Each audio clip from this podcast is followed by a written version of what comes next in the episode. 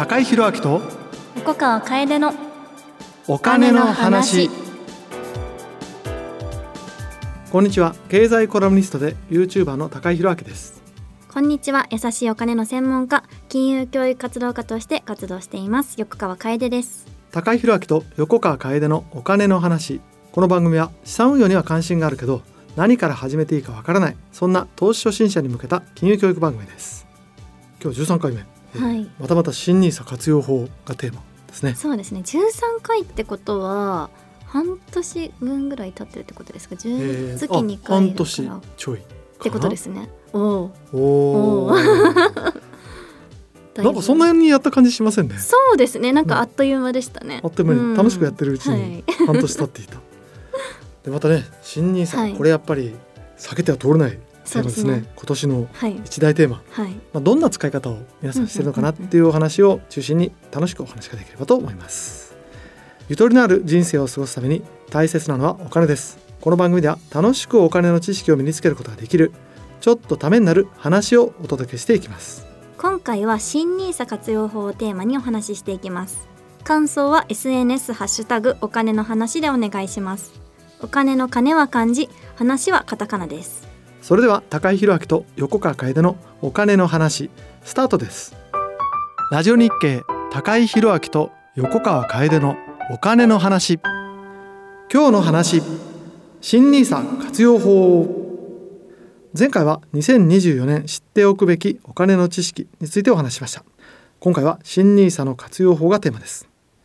ニーサについてはこの番組でもたびたび触れてきました。細かい制度の中身とかそういったものは過去の回を聞いてください。今回はどのように活用したらいいのかをテーマにお送りしていきます。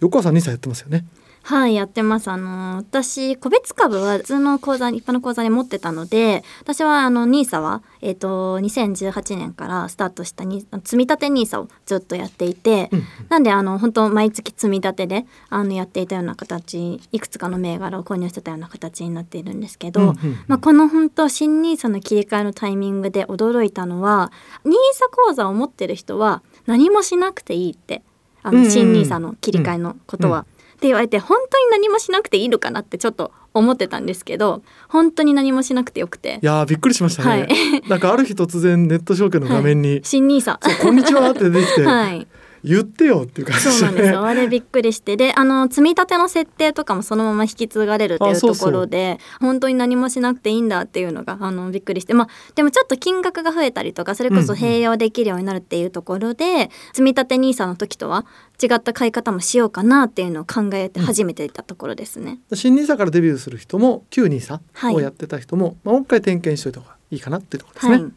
まずは今日のポイントです新ニーサの活用法。まずは積み立て投資がおすすめ。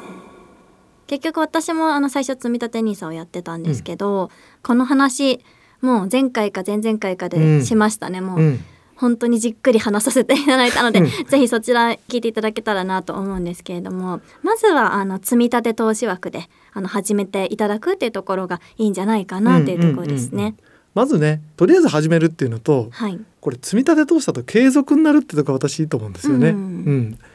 まあ、一発ねドンと言ってもいいんですけども、まあ、それがねいくらになった下がった上がったでもいいんですけども、うんうん。毎月ちまちまやってんなっていうのを、まあ、意識できるっていうところがうん。積み立てのいいとこ、うんうんうん。で、まあ、リスクも分散できるし、うんうん。デビューするんだったらまあやっぱり積み立てでで今儲かってる儲かってないとかあまり気にしないあ今月もちゃんと積み立てのお金が出ていったなと見守ってあげるみたいなね、うん。えー感じでやるといいんじゃないかなと思うんですけども投資デビューされる方の、まあ、年代も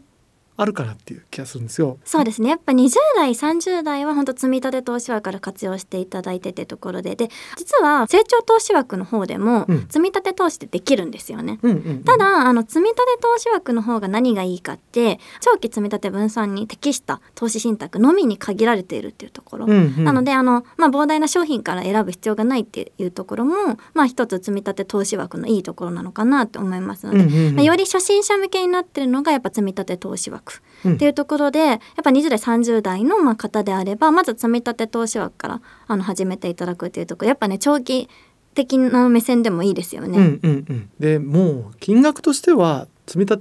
ての枠だけで月10万までい。けるんでしたっけ、はい。まあ10万できたら素晴らしいですけどそうですいやねそんな規模じゃなくてもう本当ね1,000円とかはい。でもいいからあ始めちゃうっていう、まあ、経験値早く積むってことですよね、うんが大事かなっていうのと両立てですよねやっぱり。あの急にお金いることってやっぱりあるので、うんうん。えーその時に売りたくないものをね売りたくないタイミングで売らなきゃいけなくなっちゃうと大変だから、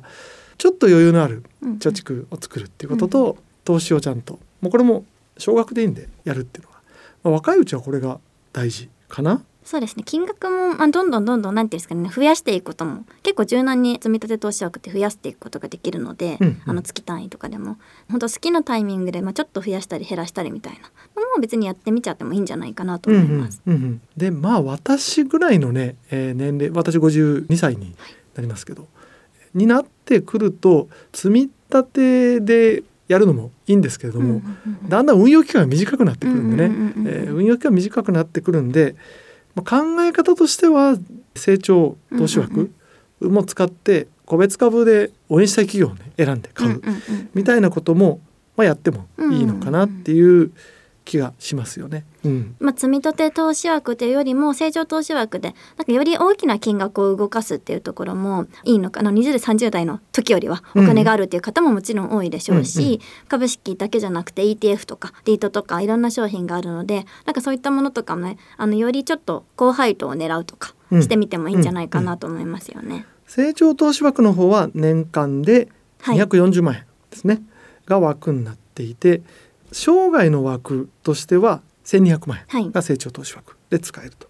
でこれ枠なので240万円まで利益が増えちゃったら上限でストップとかってことじゃなくて元本が240万円までいけると。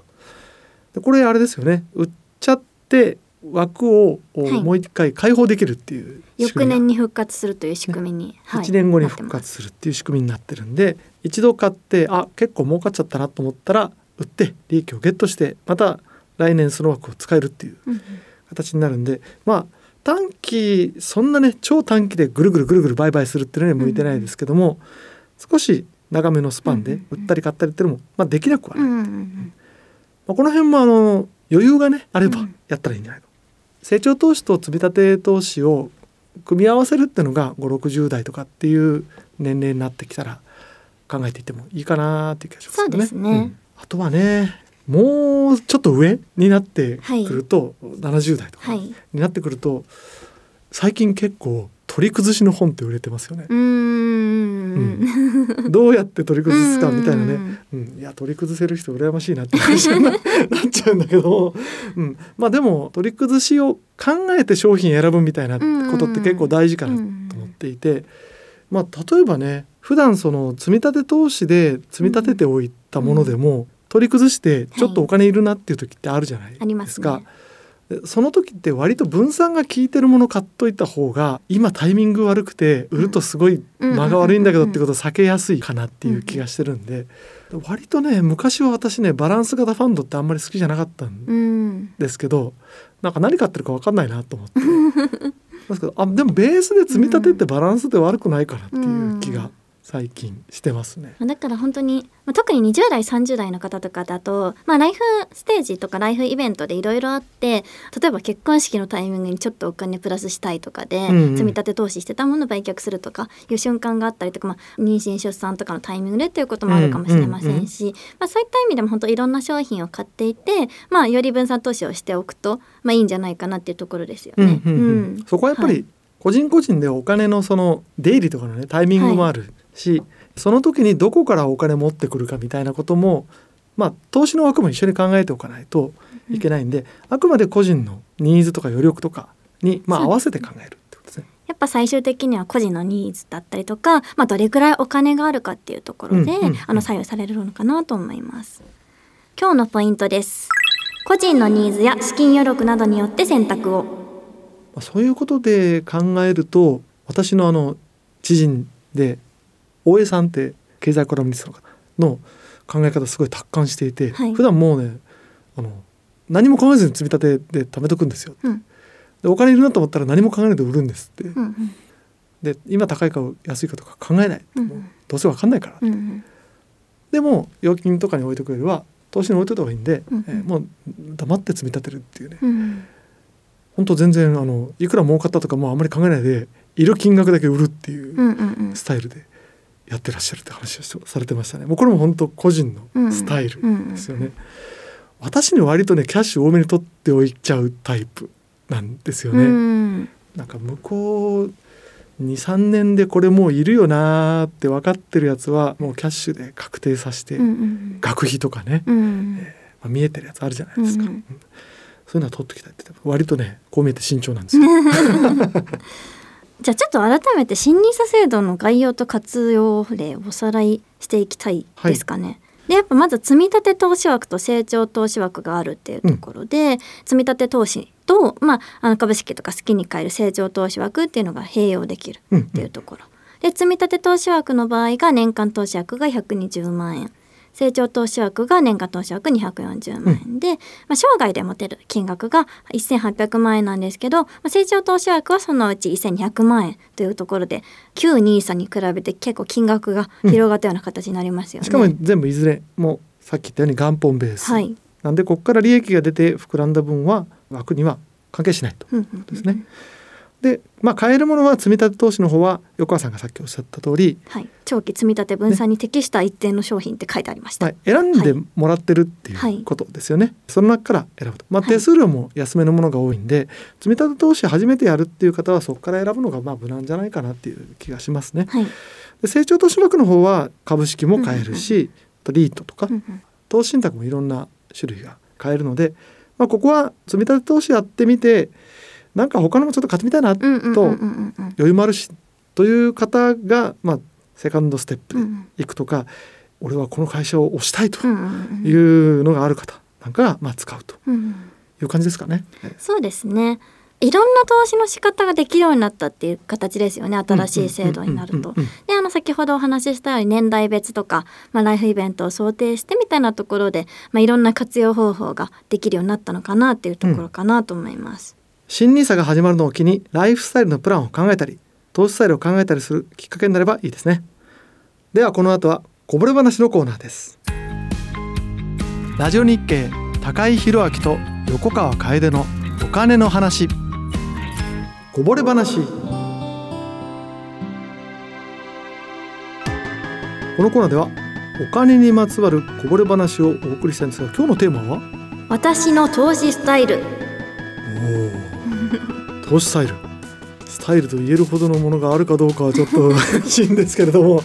れやっぱりちょっと横川先生からお伺いしていいですか？そうですね。私は個別株も持ってたりとかそれこそ結構リートとかも実は持ってたり ETF も持ったりするんですけど、うん。ちょっと忙しくてですね、はい。あの売却をこまめにできないっていうところがありまして、うん。積み立て投資も含めてなんですけどどれもまず長期投資がおー全て基本になってますっていう長期投資という名のほったらかし。あそうですね。多分本当は 売却しなきゃいけないうん。タイミングとかもあったかなとは正直思うものもあるんですけどはい。ちょっとそれがまああのタイミング的にまあ本当に難しいっていうところでそういった意味ではもしかしたらちょっと見直さなきゃいけない商品とかもあるのかなと思って見たりすると別に下がってなかったりとかしていやちょっと安心ーな。んかもうすごい 心温まる話ですよねこれ。横川さんでもそうなんだからはい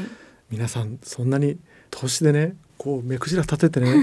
1円たりとも利益を逃す前なんていうことをしない方がいいんじゃないかなって気がするんですよね。あのゆゆるくやった方がいいと思う。そうねいや本当そうだと思う結局売却がちょっと言い方悪いかもしれないですけど面倒くさいんですよ細かく考えるのわが。かるわかる。はい、っていうところがあってで私もだから最近高井さんさっきあのキャッシュが多めっておっしゃってましたけど、貯金と投資商品のうんバランスっていうのをちょっと考え始めてて、私本当だから売るタイミングが面倒くさくてずっと比較的放置してるんですよ。だ積み立て NISA でやってた分は、まあ、まだ別にあの今すぐあのやりしなくていいかなって思うんですけど、まあ、あと今必要っていうタイミングもそんなないみたいな。あだからあのつどっちかっていうとその投資もうん定期預金みたいなイメージになってます。まあでもそれ私って働かれてる方うん。で実際それが普通なのかなって思っちゃって。あーまあそうかもしれない、はい。それは入っても来るし、うん。フローで回らなくもないしみたいな感じでですすよねそうです。ね。現役世代だと割とそれがオーソドックスかもしれない。で結構その売買のタイミングとかもやっぱ分かんないっていうかあの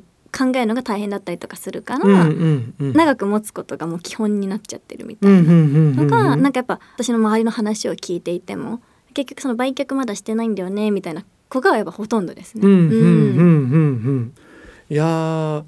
私もねほったらかしうん。なんですよ、基本、まあ、かっこよく言うとバイアンドホールドなんですけども、本当売るのって面倒くさいじゃないですすか、売るの面倒くさいし例えば高いから今売って、安くなっったらまた買ってうんうんうんっていうのをやれたらいいですけど、うん。もうやる自信が全くないんで、どっちかっていうとね新しく何かを買うっていうことは決めるん。ですよ。今積み立ててるやつがまあちまちまちまちま溜まっていて、ごそっと売って乗り換えるみたいなことあんまりなくって、うん。あここの積み立てもういいかなうんうん。停止。で別のを積み立てるうんうんうん形でだんだん種類が増えていくみたいなね、うんうんうん。えー感じですかね。私株とかも本当そうです。個別株も今これ欲しい買おうって思うけども売却のタイミングが特に考えてないみたいなもの個が多いです。別株がね 私やったことがないんで。あそうそう。ですよね。そうでした。そう。でし日た。系のね社員はね、はい。できなかったんで2024年からうんうん。はやってもいいかなと思ってるんでちょこちょことお勉強でやってみようかなと思ってる。楽しそうなんですよね。えそうですね。まあでもやっぱりその周りのあの話ニーサとかのまあ投資っていう話をしてる時にまあ出てくるのは細かい売買をするのはすごく大変。なんちゃら分析とかたくさんあるじゃないですか。あうんうんうんうんそれをやるのはちょっと難しいしローソク足とかチャートとかもなんかなかなかそのパッとやろうと思ってできることじゃないうんっていうところもあって、うんうんうんあの入りとしてはやっぱ株主優待とか配当金であの入られる方があどうしても多い気がしますね。これあれですよね。すごく使いやすくなりますよねやっぱり。それもニーサでできて積み立てもできるようになるからまあ個別株だとやっぱちょっと塊として大きくなるしもしかしたらねあのすごい長いお付き合い例えば配当とか優待狙いの方って割と長く持つと思うんですよね。で長く持ってる間に下手すると株価結構上がったりうんすると今までだとね積み立てで NISA やってて普通の NISA で5年ですよね。で NISA は積み立てでやっちゃってますっていうと、うんうん。もう普通の証券口座でうんうんうん。個別株買うってなっちゃうと税金かかっちゃったけど、まあ、それもなくなるのすそうですそうでです。株の長期保有っていうのも向いてる。そうなんかそういうふうにあのやろう株株主の会社の株主優待が欲しいから、うん。ニーサで買おうかなみたいに言ってる人とうんうんうんかやっぱいたので、株を買うっていう選択肢がちょっと増えたような感じはしますね。うんうんうんうんううんん。とまあ私ね基本ほったらかしなんですけど 実はねちょっとだけねはい。変なことやってて、はい。暴落した時に買うっていう。う。これはねあのそれで儲けようっていうんじゃなくて、うんうんうん。大した金額じゃないんうんですよ、うんうんうん。そのためにだけね積み立ててる現金うんうんがうんうんうんあって、暴落したら買おうかな預金、みたいなのをしてるんですよねこれね過去十何年でね、はいはい。2回しか出動したえことがないっていう。されてないですね。だってリーマンショックの時はいはいはい。とコロナショック、うん。コロナの3月ぐらいに暴落しましたよね、2月か3月うんうね、ん。あの時にうん。うん投資信託を買ったんですけども、これはねもう本当ただ単にそのタイミングをうんうんうんその見極めようと思ってマーケットをうんうんうん。ずっと見てるっていうのがなんかアンテナを張るねいい訓練になるんですよね。でこれそれで儲かんなくてもいいのでこれで結構あのトレーディングの本なんか読んでると、うんうんうん。有名なトレーダーでもそういうことやってる人がいますよね。うんうん普段取引する金額よりもすごく小さい金額を毎うんうん。日もうどうでもいいんだけど売ったり買ったりしてうん。やってると呼吸がつかめることをやってるっていう。でも10年に1回ぐらいしかね出動する機会がないんで。なんかそういう意味だとあの前回のその経済のあのトピックじゃないですけど、なんかそういうのに連動してその投資商品がどうあの値動きしてるかとかであの判断してみてもいいかもしれないですよね。ああそれも楽しいかもしれない、ううん。ん仮説立ててうんうんうん。こうなんじゃないのって実際にお金投じて仮説が当たって儲かるなんてやっぱね知的ゲームとして楽しいんで そういう形でねえー投資に絡んでいくっていうのは楽しいかもしれませんね。そうですねそれでやっぱり、まあ、ご自身のライフイベントだったりとか、まあ、ライフスタイルに合わせて柔軟に使いこなせるっていうところがいいんじゃないかなと思います。うんうん以上こぼれ話のコーナーでした。ラジオ日経高井宏明と横川楓のお金の話さて今日の話は新ニーサの活用法というテーマをお送りしていますが横川さんは新ニーサどう使いますか？えっと、基本的に私は、えっと、投資で資産形成をしていくことっていうのもすごく前向きで、まあ、貯金ももちろん知ってるんですけど、まあ、投資もできれば積極的にやっていきたいなっていうスタンスなんですけど、まあ、あの先ほどお話しした通り忙しくてあんまりその投資のことを普段考えてる暇はちょっとないみたいな感じなので投資はしたいけど全力で投資に向き合うのは面倒くさいという気持ちはある。やっぱりほったらかし継続そうですねやっぱそのあのほったらかしでっていうところがまず第一ですし積み立て投資枠も成長投資枠も活用したいというやっぱ気持ちはあるのでやっぱ土台として積み立て投資枠で、まあ、コツコツ手堅くあのやってほったらかしてっていうところがまず一つと、うん、あとまあ成長投資枠今までその個別株は普通の口座で持っていたので、うんうん、まあ、それを移すってことはできないので、まあ、新しく今度個別株買いたいなとか思った時はやっぱ成長投資枠で少し大きな資金も運用していくっていうところをやるんですけど、まあ、両方とも長期投資がメイン。細かい売買はしないっていうところ、うんうん、短期売買はしないっていうところを、まあ、スタイルでやっていくような感じかなと思いますね。私はね新ニーサとイデコをやるんですよね。やるというかやってるんですよね。はい、でイデコの方がもうすごい本当に分かりやすく老後資金の積み立てっていう役割、まあ、年金なんでね。の役割はそっちに割とやっていただいて、イデコ先生に。で NISA の方はもう余剰資金はどんどん積み立てで積んどいちゃおうかなっていうつもりでいるんですよね。でプラスあのもう横川さんと同じで、うんうん今まではね私個別株に投資するって発想全くなかったので、うんうんうん、個別株であこの会社面白いなと思った会社を見つけたら、うんうんうん、NISA でこっちはもう本当買ったら多分おじいちゃんになるまで持ってるかなみたいな会社見つけたら買おうかなっていう。うんうんうん、でこれもあの本当買うかどうかはねいいの見つかるかどうかかな。そうですね。うん、うん、かりますわかります。株価はあんまり多分高いとか安いとか分かんないんでしかも調べるの大変じゃないですか、おっしゃる通りで。なのでまあなんかねすごい勢いで上がってるところでは多分買わないと思うんですけども なんかもううにょうにょしてんなぐらいだったら、もうこの会社はなんかもう気に入ったから買っちゃおうっていうのが、お手頃な投資単位になっていれば買おうかなっていう感じかな、だから私はほったらかすんだけど財布としても使おうかなっていうつもりで使っていければなというふうに考えてます。やっぱりその本当に何て言うんですかね普通に働いたりとか普通に生活している方は基本的にそのほったらかしとかも置いておく、うん、まあ、長期投資積み立て投資をされる方がほとんどなんじゃないかなと思いますし、うんうん、やっぱそれが一番おすすめかなっていうところを私も思いますね。やっぱね現役のうちって自分のお仕事頑張った方が投資で儲けるっていう方向に力を割くよりもまあ手堅いというかねそっちの方がやっぱ本業なんでね、うん、本業の方がおろそかになるようなことになるっていうのはまあやっぱり本末転倒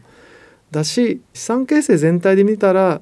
やっぱに新 NISA を使った運用っていうのは、そんな主要なパーツではないはずなんですよね、マネープラン全体っていうことで見れば。なのでまあ新しい頼りになるツールができたなってうまく使おうかなぐらいのテンションで？そうです、ね、これで新 NISA 時代来た投資で儲けるぜとかっていう発想でいくとまあいろいろなんか人生の歯車が狂いそうなんで気をつけましょうっていうことかな。あくまでそのやっぱ非課税になるっていうところのちょっとお得だよねっていう制度なんで、まあ、投資を始めるなら NISA で始めて、うん、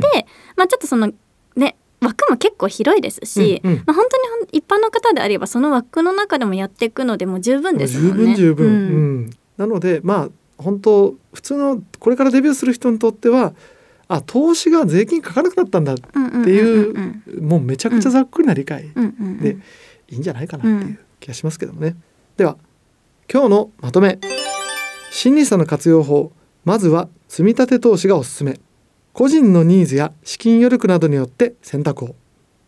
コツコツ運用したい方には積立投資。まとまった資金で運用したい人は新 NISA の成長投資枠を利用して株式や投資信託などをスポット、まあ、パッと短期で買うということですね。で買い付ける方法がいいかもしれません。非課税枠を最大限活用したい人は両方を併用するのがいいです。毎月預金代わりに積立投資枠を使っていく方法だと成長投資枠だけでなく積立投資枠も無駄にせず使い切れます。ライフステージと資金の余力によって活用法をぜひ選択してみてください。というわけでお時間となってしまいました。以上今日の話は新 NISA の活用法でした。投資に関するご判断はご自身の責任において行われますようお願いいたします。高井宏明と横川楓のお金の話。高井宏明と横川楓のお金の話。エンディングです。新ニーサの積み立てするファンドとかってもう決めました、あ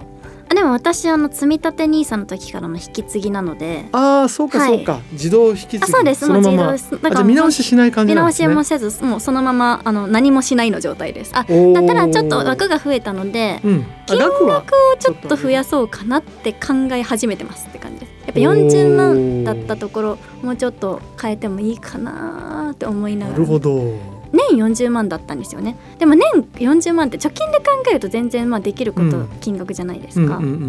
いうところでまあちょっとどうしようかな。貯金と投資のバランスどうしようかなって。悩みどころ。はい。私はね積み立てで日本株のインデックスファンドを買うか迷ってるんですよね。ああなるほどですね。うん。今まで世界株派だったの。ああはいはいはいはい。もう本当に何も考えてないっていうのはよくわかるんですけども、まあいいかっていう感じだったんですけどなんとなくね日本株も悪くないかななんて思い始めていてでもなんで悪くないと思い始めたのかが自分でもよくわからなくて、うんうんうん。まあ、いろんなね人から話聞いてるうちにいわゆるなんかほら専門用語でホームカントリーバイアスとかってなんか言うじゃないですか。えー自分の国に投資が偏りがちになりがちなんで投資する時って私外のものを買うっていうのが基本だったんですよね。なんだけどなんとなくね根拠ないです、えーはい。根拠ないんですけどちょっとだけ日本にも投資したいかなっていう気分になってきてるんで。私持ってますよ。私あの海外のと比較したいがために持ってますなんかあれですよね。いろいろ買われてるのってそれもあるんですよね多分。あそうです。経験してみあの比て較検討したいなみたいな。コラムのネタにするみたいな。そうです。無駄がないな。そうか。そう、はい。比較するっていう意味でもねまあ、はい面白いと思いますよ。入れてみればっていう気がしてるんで、ちょっとそこは宿題ではい。じゃあまたふるさと納税的にデビューしたらまた報告します。はい。この番組高井宏明と横川楓のお金の話はポッドキャストで毎月第2第4木曜日朝6時頃の配信を予定しております。次回の配信は2月8日の予定です。最新の配信を聞き逃さないためにも番組のフォローをお願いします。番組ではお金にまつわる疑問や質問も募集中です。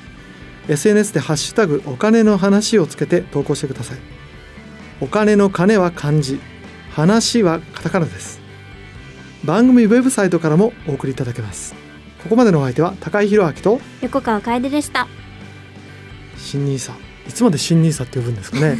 ただのニーサでいいような気がするんですけど、うん。2月からはじゃあニーサいきますか、行きましょう、